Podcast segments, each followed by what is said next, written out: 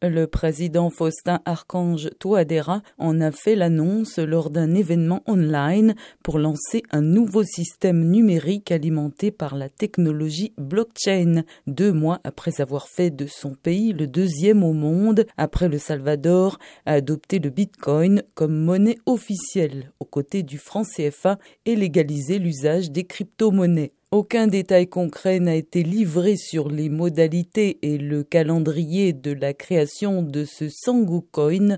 et d'une Crypto Island, plateforme permettant à cette devise virtuelle de devenir le catalyseur de la tokenisation des vastes ressources naturelles de la Centrafrique. Cette initiative Sango, du nom de la langue officielle aux côtés du français, survient en pleine crise des crypto-monnaies dans le monde, où le cours du bitcoin est en chute libre et où de nombreuses plateformes crypto risquent la faillite.